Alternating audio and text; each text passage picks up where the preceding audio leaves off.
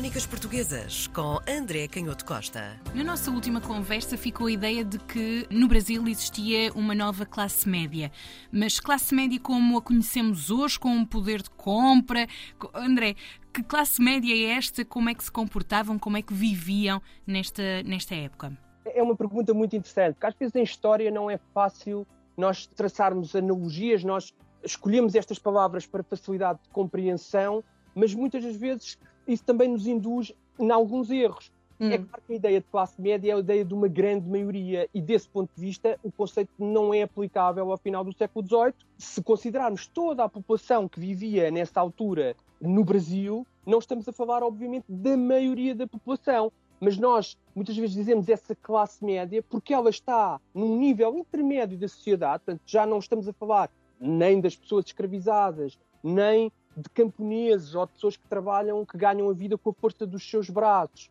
Nem estamos a falar da grande aristocracia ou mesmo de grandes negociantes eh, que têm acesso às pessoas da corte, que até viajam até Portugal, que no fundo tomam decisões muito perto dos governadores e do, dos vice-reis eh, do Brasil. Estamos a falar de uma gente intermédia que tem alguma riqueza, nós vamos ver, que tem muitas vezes estudos que sabe ler. Muitos deles até são grandes cientistas e grandes eruditos, e é por isso que falamos de classe média. Também é interessante dizer, não perdendo de vista aquela ideia de uma população, da maioria da população, ou da maior parte da população, que é,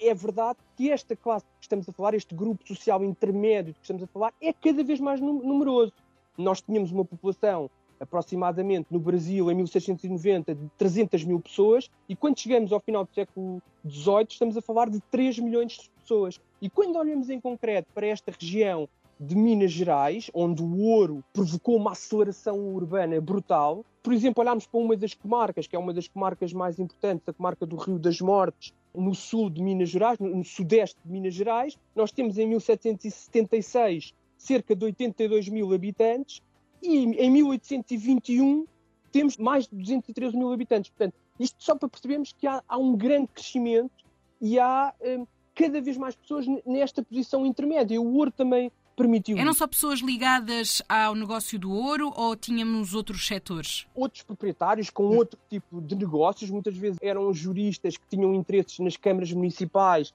e estamos a falar de uma sociedade em que os serviços começam a ter alguma sofisticação. Os próprios cirurgiões começam a, ter alguma capacidade de acumular riqueza, sobretudo quando são também donos de grandes fazendas, não só pessoas ligadas ao ouro. Mas a verdade é que é nas pessoas ligadas ao ouro que vai surgir uma das figuras fundamentais numa destas revoltas de final do século XVIII, o famoso Tiradentes. A história da vida dele é, é, é fascinante, é aliás uma figura muito multifacetada. Ele é filho de um almotacé, lá está, alguém que tem um cargo na Câmara Municipal e é responsável pelos pesos, pelas medidas, pelos preços, pela distribuição de alimentos. E já na altura o retalho da alimentação tinha, como sempre, que é uma necessidade básica das populações, tinha uma importância económica enorme e, portanto, esses almotacés decidiam, numa época em que os preços eram muitas vezes fixados por taxas, tinham um poder enorme do ponto de vista político. E há um destes almotacés que morre em 1755 e o, o filho dele é depois criado uh, por um tio, um tio e padrinho de batismo, que era cirurgião dentista e que vai educar esta criança, chamado Joaquim José da Silva Xavier,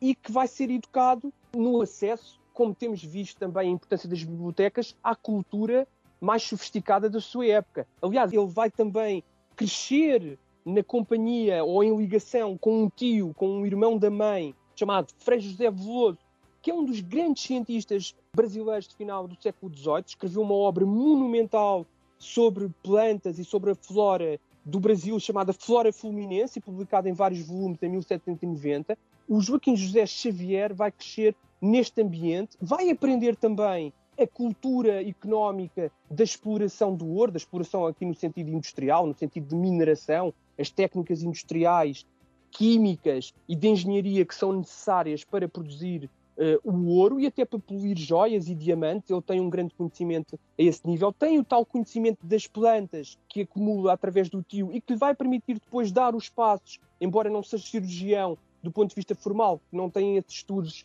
universitários, nem tem a carta passada do ponto de vista das autoridades da corte mas ele ganha uma fama muito prestigiada como, como cirurgião ou como dentista, sobretudo, tanto como alguém que exerce a medicina através destes ungüentos e destas mistelas que ele fabrica através do conhecimento magistral que ele tem das plantas, vai abraçar uma carreira militar como alferes e é um alferes que a partir dos 29 anos e até cerca de 40 anos, até meia idade, é um alferes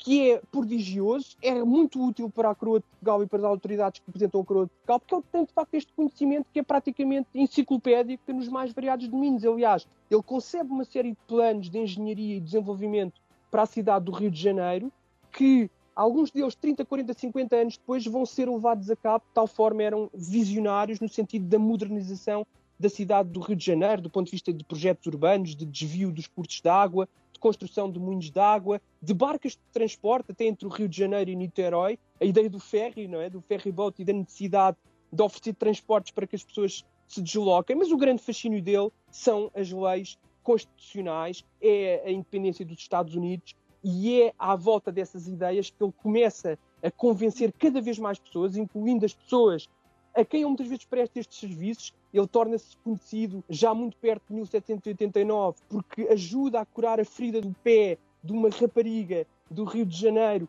que tinha consultado vários professores de medicina e vários cirurgiões que não a tinham conseguido ajudar. E é, e é precisamente o Joaquim José da Silva Xavier que vai conseguir resolver o caso. Isso causa uma grande sensação junto das pessoas e, e, e contribui para essa fama. Utiliza também esse prestígio que tem para difundir as ideias de liberdade, a ideia de que é preciso criar uma república independente da, coroa de Portugal, que é preciso dar àquele território uma dignidade política completamente diferente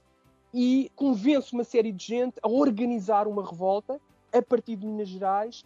Há aqui diferenças, há quem pense na, primeiro na independência só do território de Minas Gerais, há outros que já sonham com a unidade brasileira, com a ideia de que o Brasil constitui uma só unidade e, portanto, todas as cidades, todas as regiões têm que se revoltar, mas a verdade é que estas ideias de liberdade, de constituição, de construir uma república, causam, obviamente, terror aos mais conservadores que defendem a coroa de Portugal. Ele acaba por ser denunciado por uma das pessoas que estava envolvida na revolta, é preso em 1789 e, apesar de ter portado de forma heroica na prisão, tentando sempre proteger as pessoas que estavam envolvidas nessa revolta contra a coroa de Portugal, a verdade é que é um dos únicos executados em abril de 1792 e por isso entra na história brasileira como o Tiradentes, o famoso dentista popular e o primeiro a morrer pela causa da liberdade.